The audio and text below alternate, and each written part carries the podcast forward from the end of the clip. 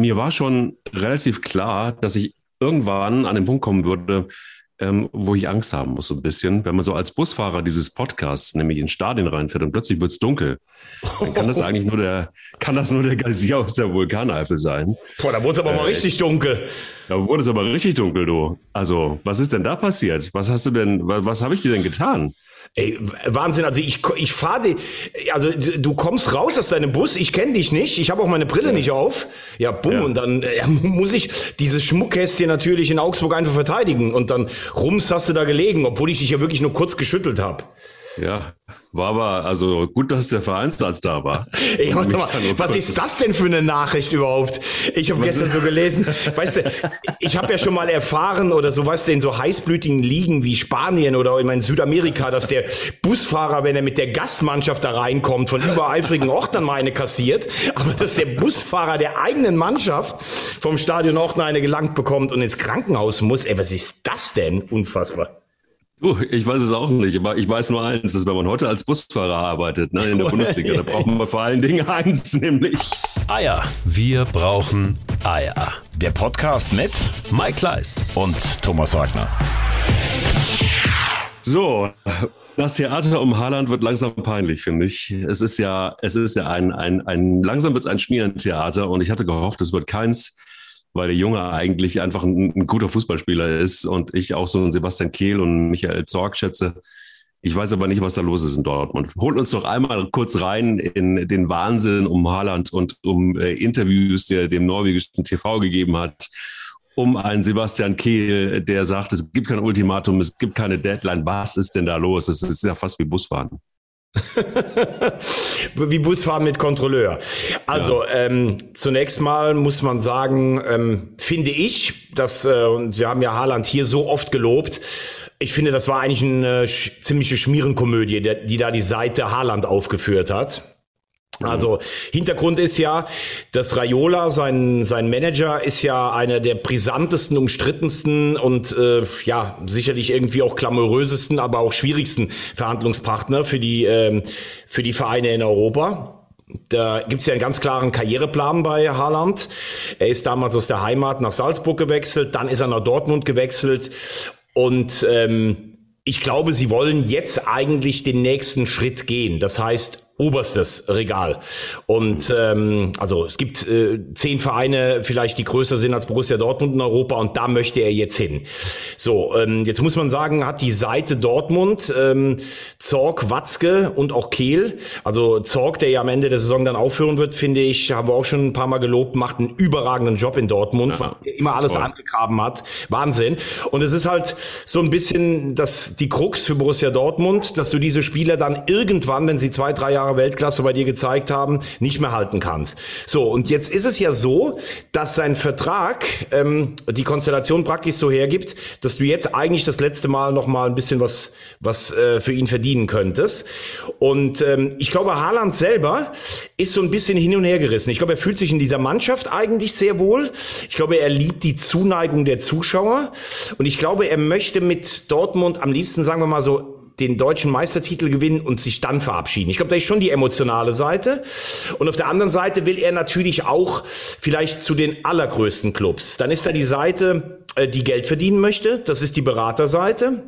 Das ist vielleicht auch so ein Stück weit sein Vater, der ihn gerne in der Premier League sehen würde, weil er selber früher bei City gespielt hat. Äh, Lucien Favre kommt übrigens, dein Hund bellt schon wieder im Hintergrund. Ja, ich komme gleich. Ich komme gleich. Wird alles gut. Wir finden einen Job. Das ist kein Thema.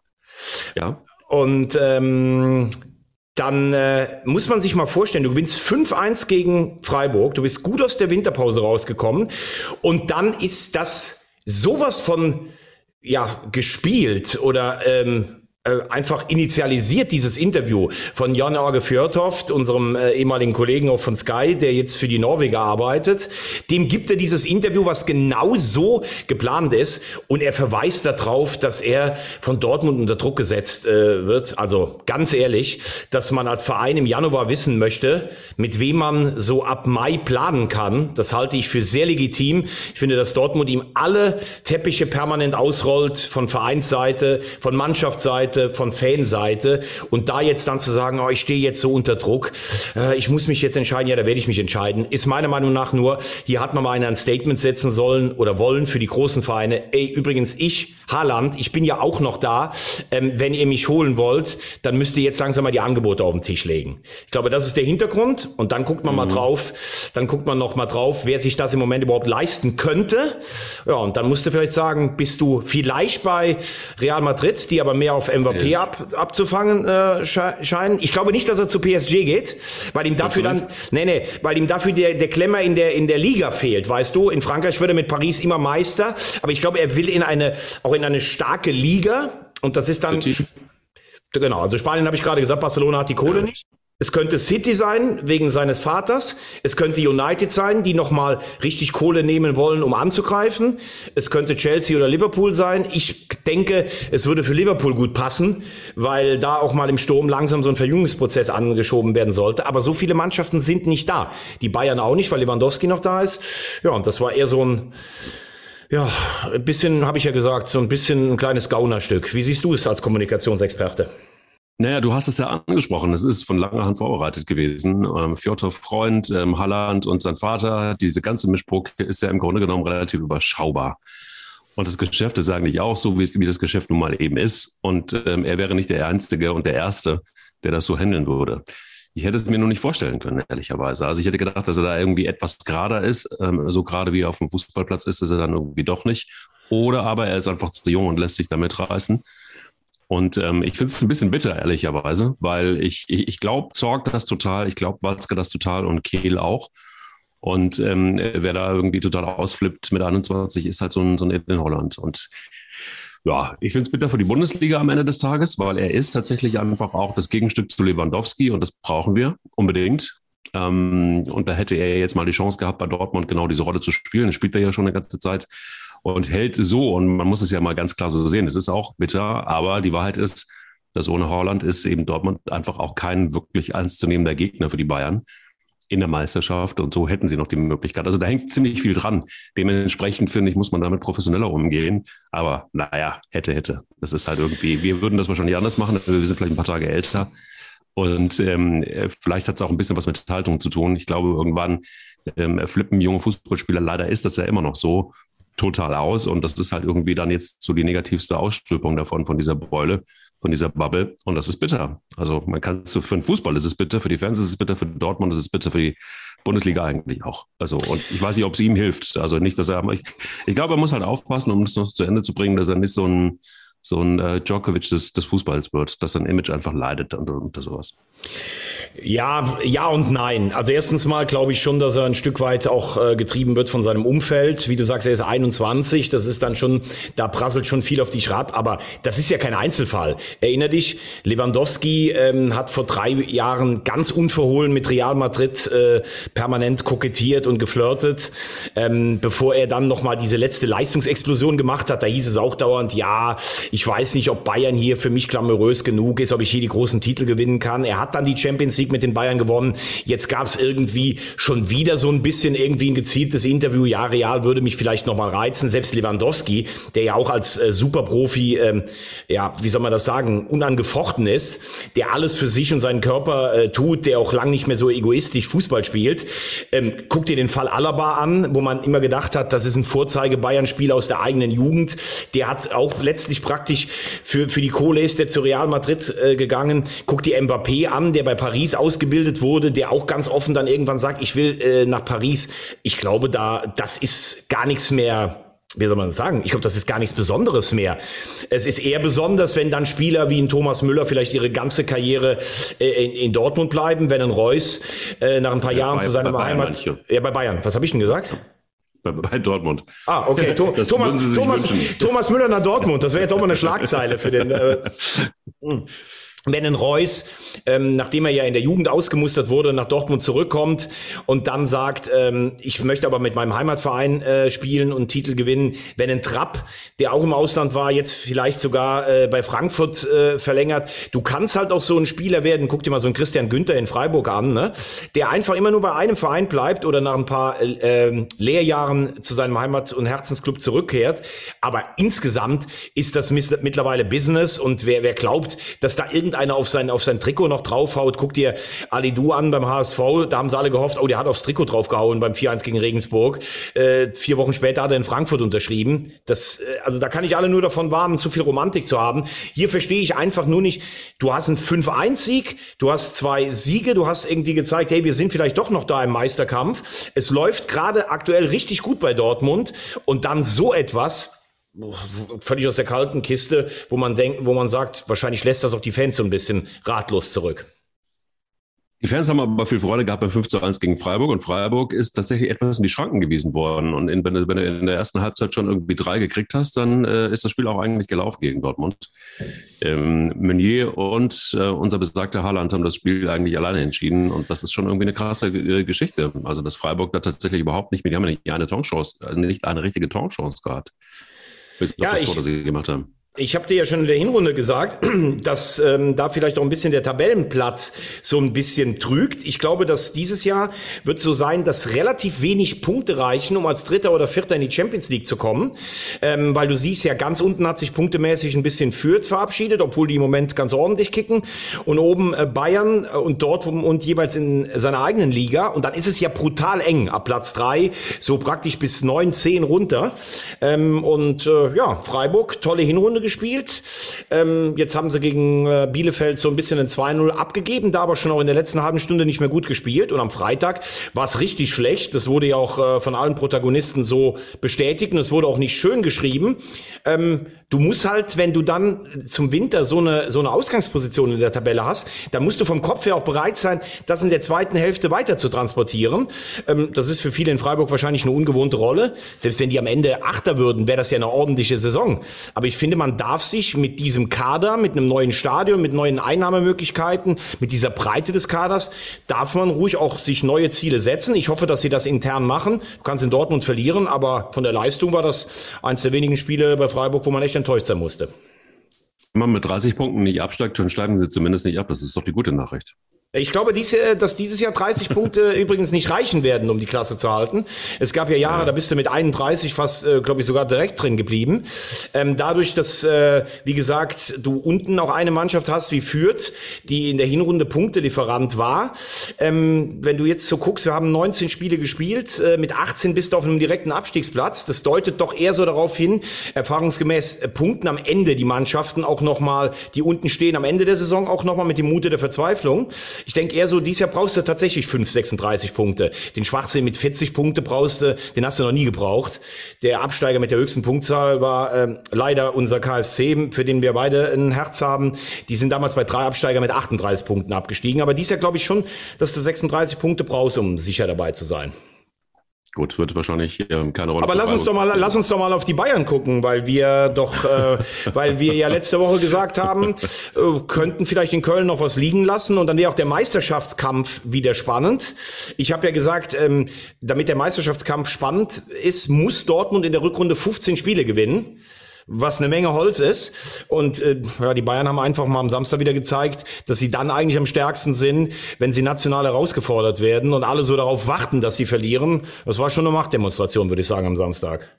Ja, aber auch so unangestrengt. Das fand ich irgendwie faszinierend. Also es war wirklich völlig unangestrengt. Also die, sie haben das Nötigste getan. Ähm, und das hat dann auch schon gereicht. Also daran, daran, sieht man eigentlich, wie unfassbar gut diese Mannschaft ist. Und es ist total egal, wer da jetzt nun gerade Corona hat oder wer ja gerade eine Herzmuskelentzündung hat oder nicht.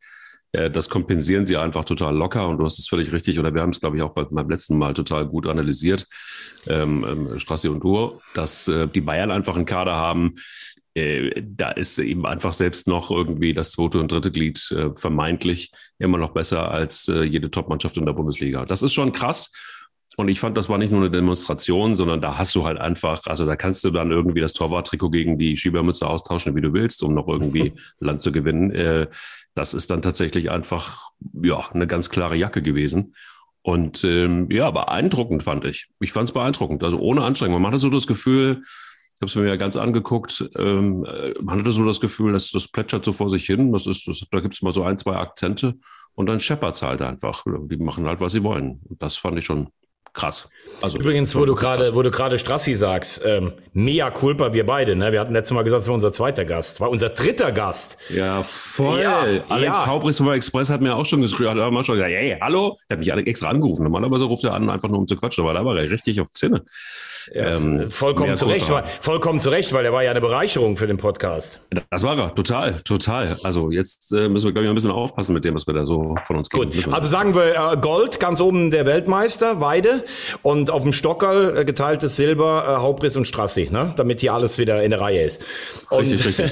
Ja, und Bayern ist Meister. Also wir können jetzt einfach gratulieren, würde ich sagen. Also das, das, das, das wird einfach nichts mehr mit Dortmund, glaube ich.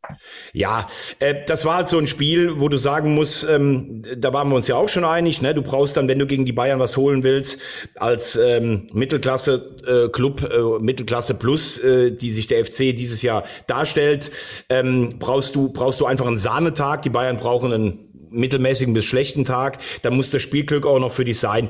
Es war letztlich, du hast es genau richtig gesagt, diese totale Unaufgeregtheit. Also ja.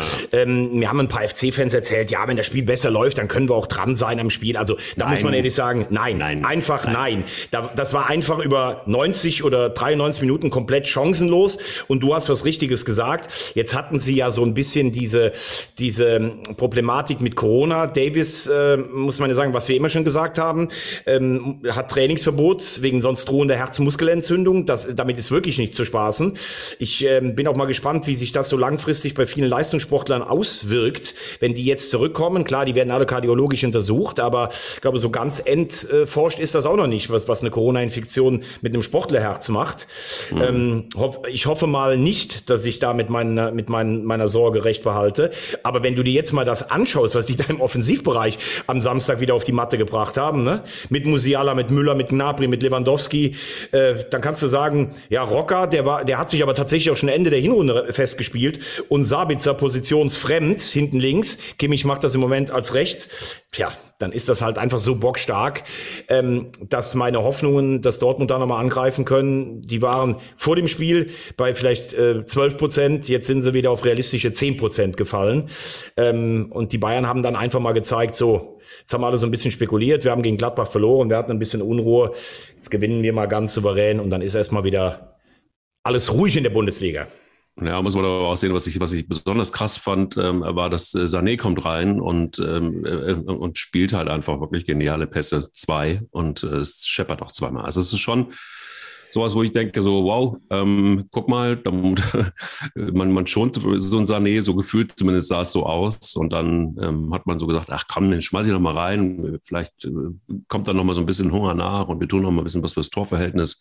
Und dann geht das auch noch auf. Also das ist schon, schon auf jeden Fall beeindruckend. So viel kann man sagen. Aber gut, also hat natürlich auch was mit den finanziellen Möglichkeiten zu tun. Und da wollte ich dich mal fragen, es gibt es so die eine oder andere Stimme, unter anderem Steffen Baumgart, der sagt, also so langsam aber sicher macht man die Liga kaputt, macht man die Vereine kaputt, macht man den Fußball kaputt ähm, mit den Entscheidungen. Wir haben da schon das ein oder andere Mal drüber gesprochen, aber wenn ich mir, also jetzt ist natürlich sehr, sehr populistisch, aber es ist doch schon auch was dran, wenn ich mir die Skilifte angucke und wie überfüllt die sind und auf der anderen Seite, äh, also mit Tausenden von Menschen, es ist wirklich ganz krass, wenn ihr, also was ich jetzt gerade für Fotos gesehen habe von, von, von Leuten, die ich auch kenne, die da, die sich diesem Irrsinn auch stellen. Ähm, und auf der anderen Seite hast du irgendwie 750 Zuschauer bei einem Topspiel Bayern gegen, gegen Köln. Ähm, wie siehst du es? Ist das etwas, wo man langsam mal überlegen muss, ist das, ist das noch, äh, steht das noch im Verhältnis? Ja, das ist eine, eine vielschichtige Frage. Also erstens mal, ähm, möchte ich eigentlich Mitleid für, für den Profifußball, da tue ich mich ganz schön schwer, muss ich sagen, für diese völlige Pervertierung und äh, dass da alles aus dem Ruder gelaufen ist finanziell. Dafür sind schon auch die Vereine und alle, die mit, äh, damit zu tun haben, schon auch ein Stück weit selber schuld. Äh, leider ist es jetzt so, dass ähm, durch Corona nicht alle auf Normalmaß zurückgestutzt werden, sondern die, die eh finanziell super dastehen, die ähm, werden es am besten überleben und die, die permanent so ein bisschen am Minimum rumgeknapst haben, die wird es wahrscheinlich dann eher wischen oder für die wird es noch schwieriger. Also von daher wird die Schere noch größer werden. Das ist bitter. Ähm, ich ähm, muss ehrlich sagen, ich bin auch bei weitem nicht mit allem einverstanden, was Politiker bei uns äh, äh, so machen und würde dem einen oder anderen noch mal empfehlen, nicht so oft in der Talkshow aufzutreten. Aber dieses permanente Polit-Bashing, das kann ich irgendwann auch nicht mehr hören, dass nicht jede Regel ähm, total bis zum Ende gedacht werden kann. Also dann sagt mir immer einer, ja, in Bad Neuenahr kann ich Golf spielen und in Meckenheim kann ich es nicht mehr Golf spielen. Ja, letztlich sind wir ein föderaler Staat und letztlich wird es immer Einzelentscheidungen geben, wo du sagst, muss das da sein oder nicht. Äh, ich will es mal anders sagen, dass alle Skilifte offen sind und dass es teilweise auch weiter Abriss-Skipartys gibt, wo viele Menschen dabei sind, das ist total unvernünftig. Ich finde ein volles Stadion äh, im Moment, wenn alles äh, gesperrt ist, nicht äh, richtig. Ich hätte aber auch nichts, also aus meiner Sicht spricht nichts dagegen, bei einem Spiel wie Köln gegen, gegen äh, Bayern mit 15.000 zu machen. Es geht ja vor allen Dingen auch um die Anfahrt und all das. Und wenn mal mit der Linie 1 von Köln hochgefahren bist zum Stadion, dann würde ich schon sagen, dass so eine Bahn auch äh, durchaus ein Corona-Spreader-Event sein kann. Bei 15.000 verläuft sich das Ganze ein bisschen. Ich finde, ja, äh, eine Mindestgröße kann da sein. Es macht für mich wenig Sinn, dass in Hamburg zum Beispiel, das kann man dann wirklich kritisieren, weil es dieselbe Stadt und dieselbe, derselbe Senat ist. In der Elbphilharmonie dürfen 2000 Menschen sitzen, aber im Stadion keine, keine 1000 oder, oder keine 2000.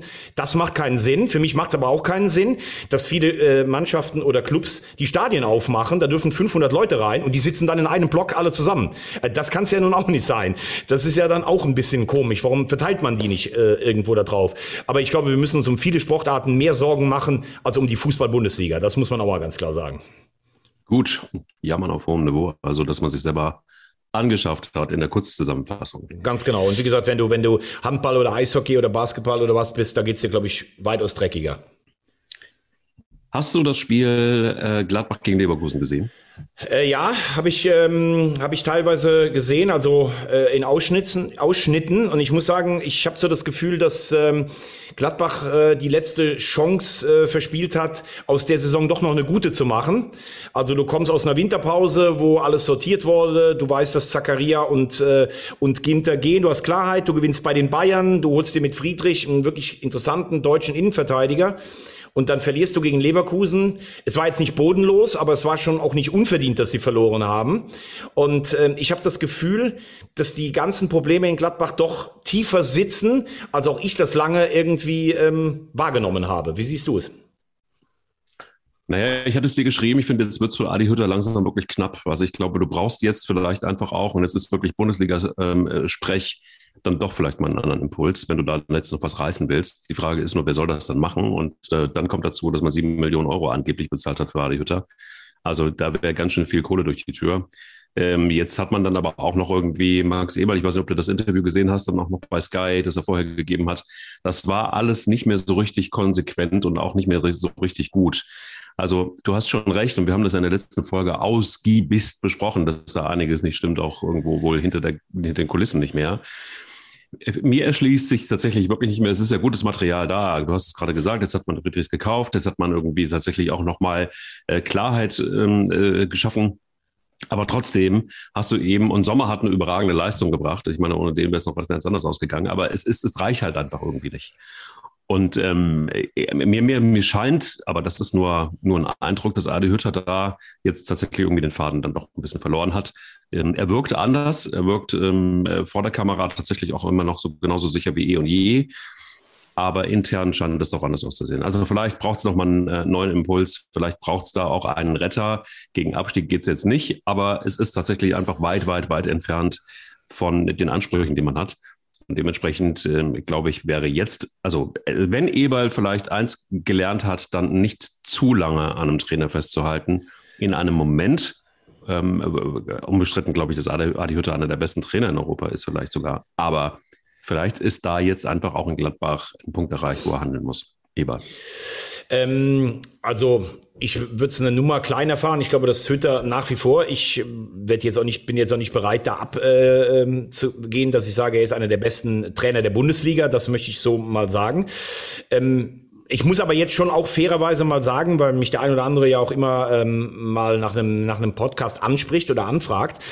Mhm. Ähm, feststeht, dass er aus diesem äh, Spielermaterial, was er in Gladbach zur Verfügung hat, einfach im Moment deutlich zu wenig rausholt. Äh, Bin übrigens auch nicht der Meinung wie du, dass es kein Abstiegskampf ist. Es sind vier Punkte von einem direkten Abstiegsplatz.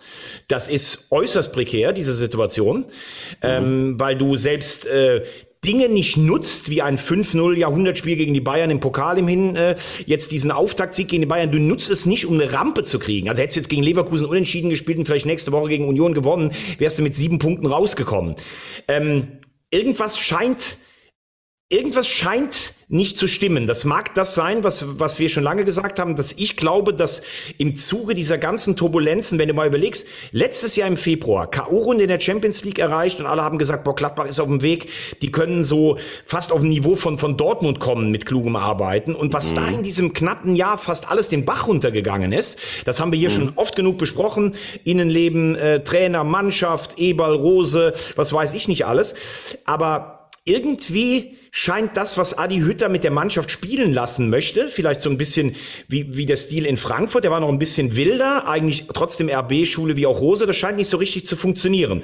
Und was schon auffällig ist, dass außer Sommer eigentlich kein Gladbacher die ganze Saison konstant spielt, an dem du dich mal so ein bisschen aufrichten kannst. Der Beste war noch Hofmann, der ist verletzt. Neuhaus schlecht in die Saison gekommen, Riesenärger auch um Vertragsverlängerung. Dann war er mal wieder ein bisschen da, aber kann die Mannschaft jetzt auch nicht tragen. Kramer war wieder verletzt, der so einer ist, der, der so ein Clubspieler ist. Stindel auch raus rein. Jetzt kommt Janschke, der immer eigentlich liefert, wenn er gebraucht wird, ist auch so ein Clubspieler.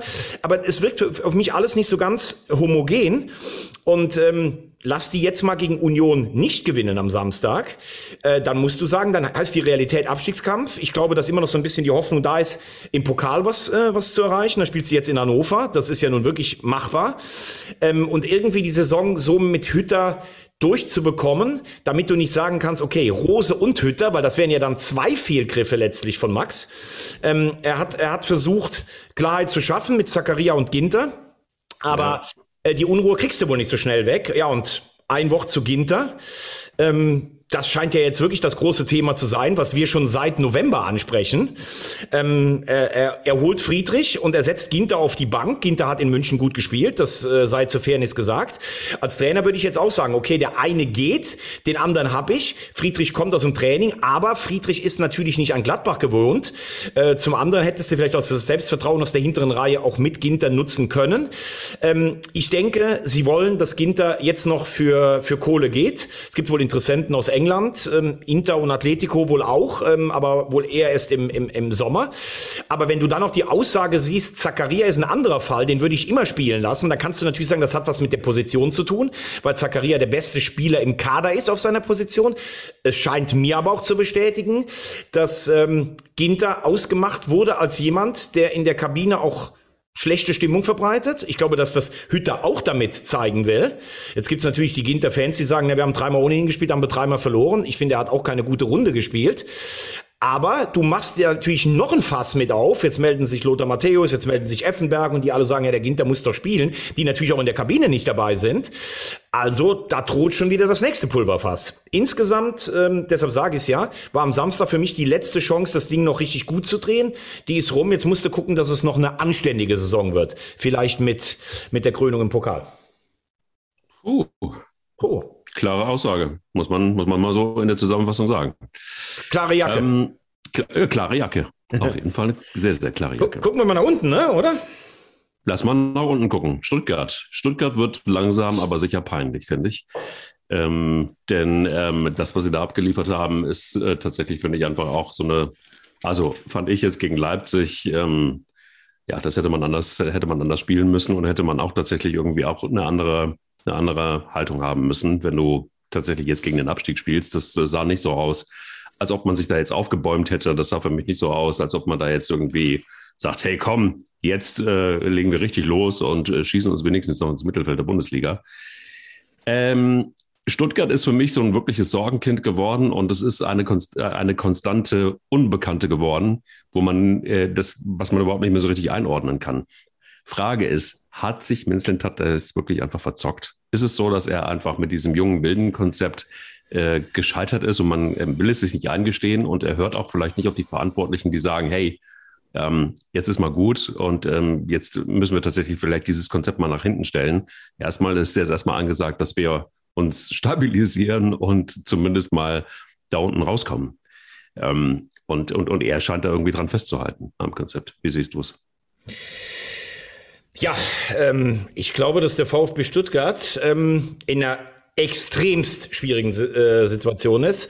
Das ähm, liegt auf der Hand, wenn du auf Platz 17 stehst. Äh, punktemäßig könntest du ja sagen, da ist ja eigentlich noch alles äh, völlig im Lot. Gucken wir mal äh, gerade auf die ähm, auf die Tabelle drauf. Da müsstest du jetzt noch keine Schnappatmung bekommen. Punktgleich mit Bielefeld, äh, einen Punkt hinter Augsburg, aber dann sind es äh, drei auf Wolfsburg und dann halt schon Hertha und Gladbach.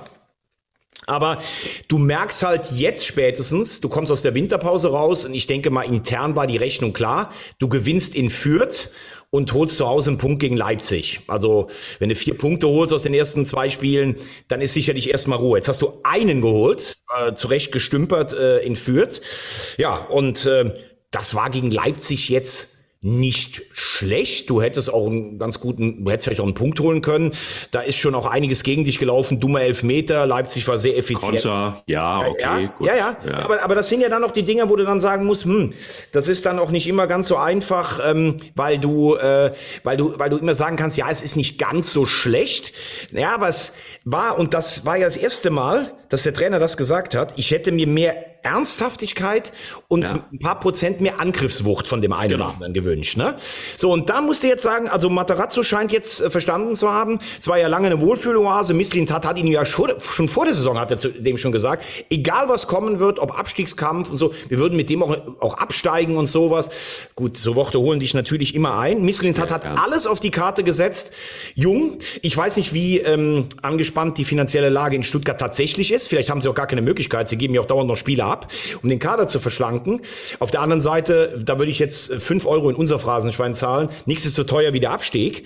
Ich glaube einfach, und, gest und, und, und, und, gestern kommt ja dann noch die Krönung, dass Castro, der keinen neuen Vertrag mehr bei dir kriegt, mit seinem Treffer für Bielefeld, Bielefeld 2-2, ja, genau. den VfB auf den Abstiegsplatz schießt. Und ja, jetzt gehen wir das Ding doch mal durch. Müller finde ich einen soliden Torwart. Mafropanos hat am Wochenende nicht geliefert, ist aber ein richtig starker Abwehrspieler. Anton ist immer der Abwehr Abwehrchef. Weiß nicht, es hat in Hannover auch schon nicht so, ich glaube vom Typ her ist er nicht der Chef. Das ist ein solider Bundesliga-Verteidiger. Ito, mhm. ja, gilt so ein bisschen dasselbe. Führig, den finde ich eigentlich ganz gut, ist aber natürlich auch noch ein junger Mann. Dann hast du Endo, der ist komplett überspielt, auch durch die Reisen nach Asien permanent hin und zurück. Natai, junger Mann, der sich erst zurechtfinden muss. Mangala, würde ich sagen, guter Mann. Dann hast du Kulibali, der lange ausgefallen ist. Du hast Kalajdzic, der die ganze Hinrunde verletzt war. Tibidi, junger Mann. Ja, wo ist denn da jemand, wo du jetzt mal sagen kannst, okay, pass auf, jetzt ist da mal einer, der tritt mal auf den Ball im Mittelfeld oder du hast mal einen, der einen mal umnietet, um einfach mal ein Zeichen zu setzen. Also du weißt, was ich meine, mal ein Foul, wo du auch vielleicht mal eine gelbe Karte für bekommen kannst. Ja, das ist alles ganz nett, das ist alles mit ein paar Schnörkeln versehen, das ist alles ein Versprechen auf die Zukunft. Aber ist das eine Mannschaft, mit der du den Abstiegskampf bestreiten kannst? Das weiß ich nicht. Und ähm, Sie haben ja jetzt auch schon gesagt, äh, wir hatten eine verkorkste Hinrundenvorbereitung. Die fahren ja nochmal, es gibt ja Ende Januar haben wir ja nochmal ein fußballfreies Wochenende, äh, wegen der Qualifikationsspiele der anderen ähm, Föderationen. Da werden sie nochmal ein Trainingslager in Marbella, werden sie da nochmal machen. Und ähm, ja, da ähm, muss man dann gucken, dass man dann spätestens die Kurve bekommt. Sie haben das übrigens 2016 schon mal äh, gemacht, vor einem, äh, vor einem entscheidenden Spiel in Bremen. Sind sie auf Mallorca zurückgekommen, haben sie, glaube ich, 6-2 in Bremen verloren, den Rest auch noch verloren, sind abgestiegen. Also ich will nicht unken, aber der VfB Stuttgart ist seit dem Wochenende für mich ein ganz heißer Tipp, wenn du äh, Geld mit einem Abstiegskandidaten verdienen möchtest. Ich finde es ganz interessant, dass ähm, äh, gerade Führig und Nata, die ja vom 1. FC Köln oder da, da auch gespielt haben, ähm, äh, gerade da, die kenne ich jetzt relativ gut, sehe ich überhaupt gar keine Weiterentwicklung. Und du kennst ja, wir haben ja oft genug über Trainer gesprochen, die Spieler besser machen können, die ähm, tatsächlich da einfach auch nochmal bei jedem ähm, äh, Impulse setzen können. Ähm, das habe ich eben äh, bei diesen Spielern überhaupt nicht. Und das ist etwas, was ich bei Matarazzo ähm, immer nicht so richtig verstanden habe. Ähm, wofür steht er eigentlich? Und, und was kann er besser als äh, seine Vorgänger zum Beispiel? Das hat sich ja, bisher noch nicht so richtig erschlossen. Würde ich dir ähm, teilweise widersprechen wollen. Also A ist er ja. in einem sehr unruhigen Umfeld aufgestiegen mit dem VfB Stuttgart damals. Ähm, du weißt, wie das ist. Äh, Druck, wenn du aus der zweiten Liga rauf musst, siehe Köln, siehe negativ HSV, siehe jetzt Schalke und Bremen. Das hat er geschafft. Dann hat er eine richtig gute erste Bundesliga-Saison gespielt. Er hat Spieler wie Kalajdzic und Silas weiterentwickelt, definitiv. Ähm, bei Fürich möchte ich das, was du gesagt hast, übrigens nicht ganz so gelten lassen. Der kam richtig gut in die Saison. Der hat sich auch richtig schnell zu einem Bundesligaspieler entwickelt. Der kam ja aus Paderborn. Dann war er lange krank, äh, verletzt und angeschlagen. Und ähm, jetzt war er am Wochenende wieder der beste Mann auf Stuttgarter Seite. Also das sehe ich nicht ganz so, aber du kannst ja von einem Führig nicht erwarten, dass er eine ganze Mannschaft mitreißt. Und äh, ich glaube, dass Matarazzo schon junge Spieler weiterentwickeln kann. Aber die Frage würde ich andersrum zurückgeben. Glaubst du, dass er Abstiegskampf kann? Glaubst du, dass er, dass er zu den Spielern sagen kann, okay, wir müssen jetzt mal ein bisschen was anders machen. Äh, wir müssen jetzt mal auf Stabilität und Körperlichkeit gehen. Haben sie, glaube ich, gegen Leipzig versucht, haben trotzdem verloren. Jetzt, jetzt ist ein Trainer gefragt. Es ging ja eigentlich unter ihm nur bergauf. So, und jetzt mhm. sitzen dieselben Spieler Spieler da und du sollst denen irgendwas erklären. Wenn sie es schaffen und sie werden am Ende 14. oder 15. Da werden sie alle sagen, boah, das war für Matarazzo eine ganz wichtige Saison, weil er hat auch das überstanden. Aber das ist natürlich auch jetzt für ihn eine Probe. Dazu hast du die ständige Unruhe im Verein. Von ganz oben, Hitzelsberger hört ja auf. Misslint hat, der selber gesagt hat, oh, ich will keinen Sportvorstand neben mir, der da auch wie so ein kleiner Napoleon regiert, bei all seiner, bei all seinem Diamantenauge, das er hat. Ist das richtig, dass Misslintat so bedingungslos auf Matarazzo setzt? Und ist es auch richtig, keine neuen Spieler zu holen? Ist der VfB pleite? Ich weiß es nicht. Aber äh, es könnte sich Geschichte äh, praktisch äh, mit dem dritten Abstieg in, innerhalb von kürzester Zeit wiederholen.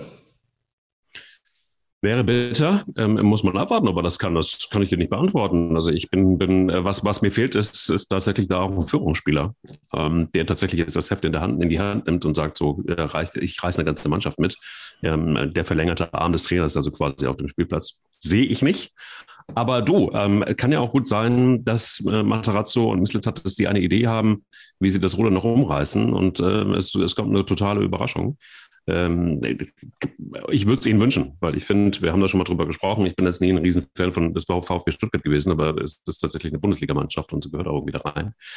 Ähm, dementsprechend hoffe ich aber mal, und ich bin auch ein großer Fan davon, von, von da, davon junge Spieler tatsächlich weiter und zu entwickeln, besser zu machen und auf junge Spieler zu setzen und vielleicht einfach mal, und da schließt sich so ein bisschen der Kreis auch in die Diskussion, die wir vorhin hatten, nämlich ähm, Corona, wenig Geld, ähm, Einnahmen fehlen und so weiter. Also wir müssen ja, glaube ich, irgendwann mal, irgendwann müssen die Bundesliga-Vereine doch mal drüber nachdenken, auch Gehälter anzupassen, und zwar nach unten.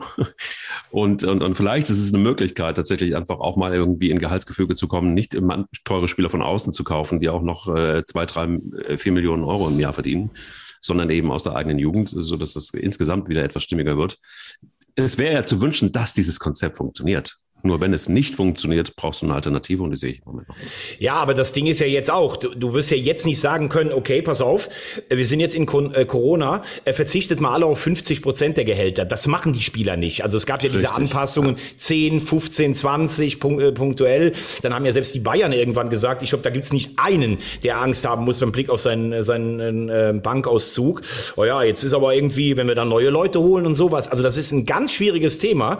Du müsstest ja eigentlich jetzt sagen, alle alle Verträge, die auslaufen, wir zahlen jetzt einfach weniger, weil solch, genau. so, so eine Pandemie genau. kann es ja in der Zukunft auch nochmal, äh, in, in drei Jahren kann es ja wieder was Neues geben oder sowas.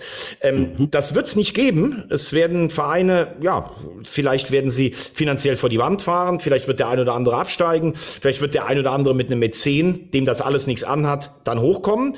Ich denke, es wird den Fußball im mittleren bis unteren Segment durcheinanderwirbeln. Aber zumindest scheint es ja so, dass der ein oder andere Verein tatsächlich verstanden hat, es geht einfach nicht mehr. Also Stuttgart äh, hat anscheinend auch finanziell lange über seine Verhältnisse gelebt. Schalke hat lange über seine Verleb äh, Verhältnisse gelebt. Der HSV hat lange über seine Verhältnisse gelebt. Und es ist jetzt eben nicht mehr so, dass du in der zweiten Liga bist, wie Schalke und der HSV und sagst dann einfach Quatsch, wir holen jetzt für 50 Millionen in den Etat, der uns einen Aufstieg eigentlich garantiert. Nee, die müssen auch kleinere Brötchen backen. Das ist die Realität. Es droht natürlich nur, dass viele Mannschaften, die Traditionsclubs sind und unter dem Druck auch ihrer Fans Abstiegs- und Aufstiegskampf haben, droht natürlich, dass die immer mehr den Anschluss verlieren, während äh, ja in Hoffenheim oder in Leipzig wird solche Probleme niemals geben, weil da steht halt jemand anderes dahinter, der die Kohle reinbuttert. So, gucken wir noch kurz in die zweite Liga, bevor wir Pokaltipp machen. Oh, Oder machen wir erst, okay. oder machen wir erst die Werbung? Werbung. Lass uns, ja, lass uns doch erstmal, ich wollte gerade sagen, ähm, ich meine, bevor wir jetzt, ich wollte eigentlich noch über den Bus nochmal sprechen. Ähm, vielleicht gab es da einfach einen Steinschlag äh, in, in, in, in der Windschutzscheibe. Ah, Kann okay. Ja, ja, verstehst du? Also äh, hätte ja sein können. Vielleicht. Ja, unser Werbepartner, Wintec Autoglas, größte Autoglas-Franchise in Deutschland mit mehr als 300 Werkstätten. Und äh, was sehr, sehr gut dabei ist, was ich auch finde, seit 30 Jahren mit lokalen Handwerksunternehmen, jeden Tag am Optimieren, am Kundenerlebnis in einem Schadensfall. Und wir haben es ja letzte Woche schon gesehen. Also Strassi-Scheibe, die ist schon ersetzt. Die ist schon ersetzt, ja. Ich muss bei meiner nochmal gucken. Also ich habe auch schon wieder was entdeckt. Und äh, was mich ja immer wirklich wild macht, ist, wenn äh, Leute keine Ahnung haben äh, von den äh, Sachen, die sie tun. Und das ist da eben, eben komplett anders bei äh, Wintec. Denn äh, sie haben wirklich Kfz-Handwerker, die erfahren sind und die mit ihrer Erfahrung dann auch letztendlich ja, so eine Windschutzscheibe schnell einfach mal wieder fixen können. Und das äh, finde ich ganz gut, ähm, dass man das einfach relativ gut mit einem Spezialharz machen kann, ohne dass man jetzt irgendwie komplett alles auswechseln muss. Äh, meistens ist das jedenfalls der Fall. Und ähm, ja, das, was wir beide nicht so richtig haben, nämlich Zeit und Geld, ähm, das, Nee, was ich aber vor allen Dingen gut finde, da- du kannst auch noch wechseln, ne? zwischen einem Holbringservice und einem Ersatzfahrzeug. Das ist ja für Leute wie uns, die praktisch ständig auf irgendeiner Überholspur unterwegs sind, eigentlich das Allerwichtigste.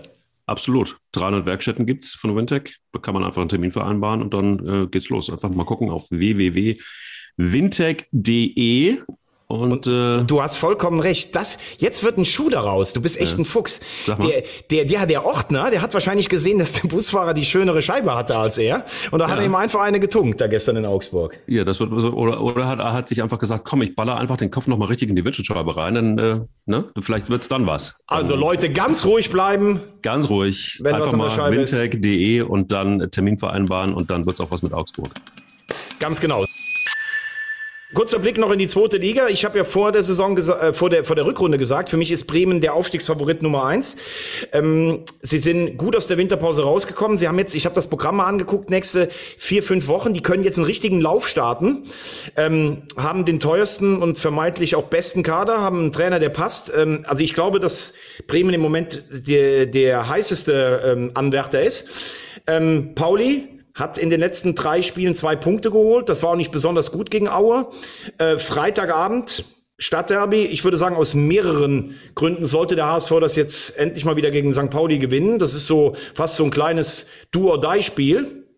Ähm, und äh, von den ersten neun haben nur drei dreifach gepunktet. Also am Freitag habe ich noch gedacht, Punkt in Dresden, puh, das war aber nicht besonders, also die Leistung war auch nicht besonders gut, aber Punkt in Dresden, wenn du das ganze Wochenende gesehen hast, gesehen hast, wie schwer sich Schalke getan hat, Darmstadt, Pauli, alle zu Hause, Nürnberg sogar verloren. Ähm, mein lieber Mann, das kann, das kann und wird ganz schön kuschelig. Du hast ja das Gefühl, bis Platz neun kann da im Moment jeder aufsteigen. Wie siehst du es? Sehe ich genauso, wobei ich äh, klar sage, dass Bremen äh, gut gespielt hat, gar keine Frage, aber natürlich auch von diesem ganzen Theater in Düsseldorf ganz schön profitiert hat, würde ich mal meinen. Ähm, das, das, das geht nicht an einer Mannschaft spurlos vorbei, was da abgeht. Ähm, das hat da groteske Form, oder? Also, was, also ich meine, wir als Kölner ähm, sehen Düsseldorf natürlich immer aus einer besonderen Perspektive. Aber äh, ist das noch professionell, was da passiert? Äh, ich finde, ähm, Düsseldorf äh, ist ja, war ja, da werden die, unsere Hörer werden das eigentlich gar nicht wissen. In den 70er Jahren war Düsseldorf eine richtig gute Adresse im Fußball. Europapokalfinale 79 gegen Barcelona ist eine Verlängerung verloren. Aber dann hatte man so in den 80er und 90er Jahren immer so ein bisschen das Gefühl, äh, eigentlich ist die DEG wichtiger, also Ja. Eishockey. Es gibt ja so ein paar Städte wie Kiel, wie Mannheim und äh, Düsseldorf im, im Eishockey, ähm, also Mannheim aktuell, wo, wo du dich als eigene Fußballkonkurrenz schwer tust in der Stadt. Ähm, aber ich bin schon bei dir. Also das sieht halt so, ja gut, letztes Jahr haben sie den Pfannenstiel weggeschickt, dann soll das der Uwe Wolf machen, der war vorher Co-Trainer. Ähm, dann kommt Klaus Allofs, plötzlich werden alle weggeschickt, außer Klaus Allofs, der will aber nicht die Gesamtverantwortung, der übernimmt jetzt der Jobs, der auf Schalke jetzt bisher auch noch nicht so viele Ruhmesblätter schreiben konnte.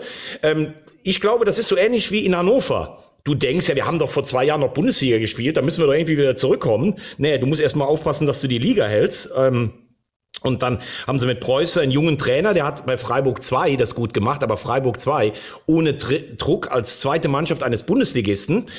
Ähm, also ich würde sagen, für Düsseldorf und Hannover geht's beide nur noch ums blanke Überleben in diesem Jahr in der zweiten Liga. Können wir schon sagen, herzlich willkommen zurück in der zweiten Fußball-Bundesliga, erster FC Kaiserslautern? Oder ist das noch ein bisschen früh? Wir können sagen, herzlich willkommen in der zweiten Liga, erster FC Magdeburg. Die werden auf jeden Fall gnadenlos durchziehen. Lautern, äh, ich war am Samstag da, 4-0 gegen Meppen. Das sieht sehr stabil aus. Muss fairerweise auch sagen, sie haben natürlich auch eine überragende Mannschaft. Also die haben wirklich nochmal nach der, äh, ja, es gab ja die Insolvenz, die letztes Jahr vom DFB ja. wegen Corona nicht mit Punktabzug bestraft wurde.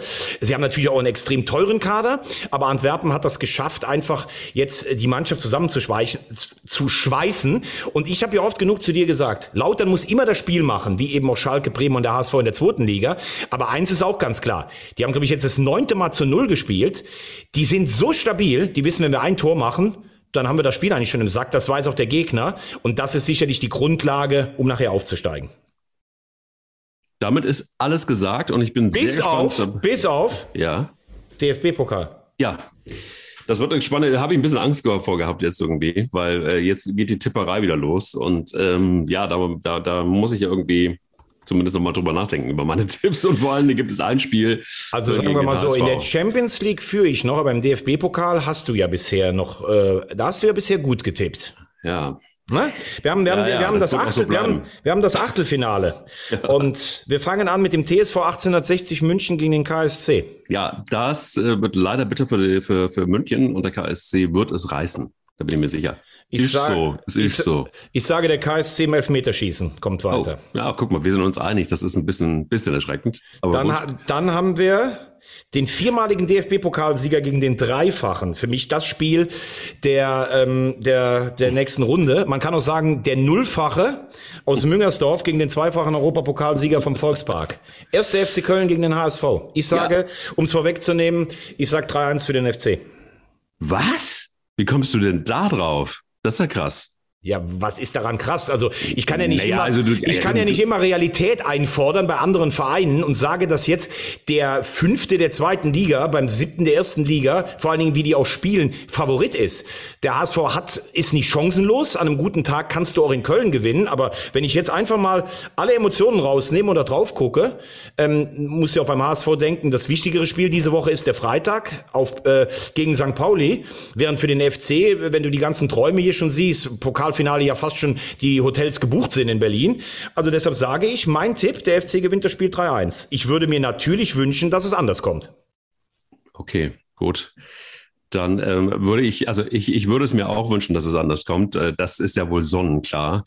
Ich glaube aber, es wird ein Elfmeterschießen und der HSV kommt weiter.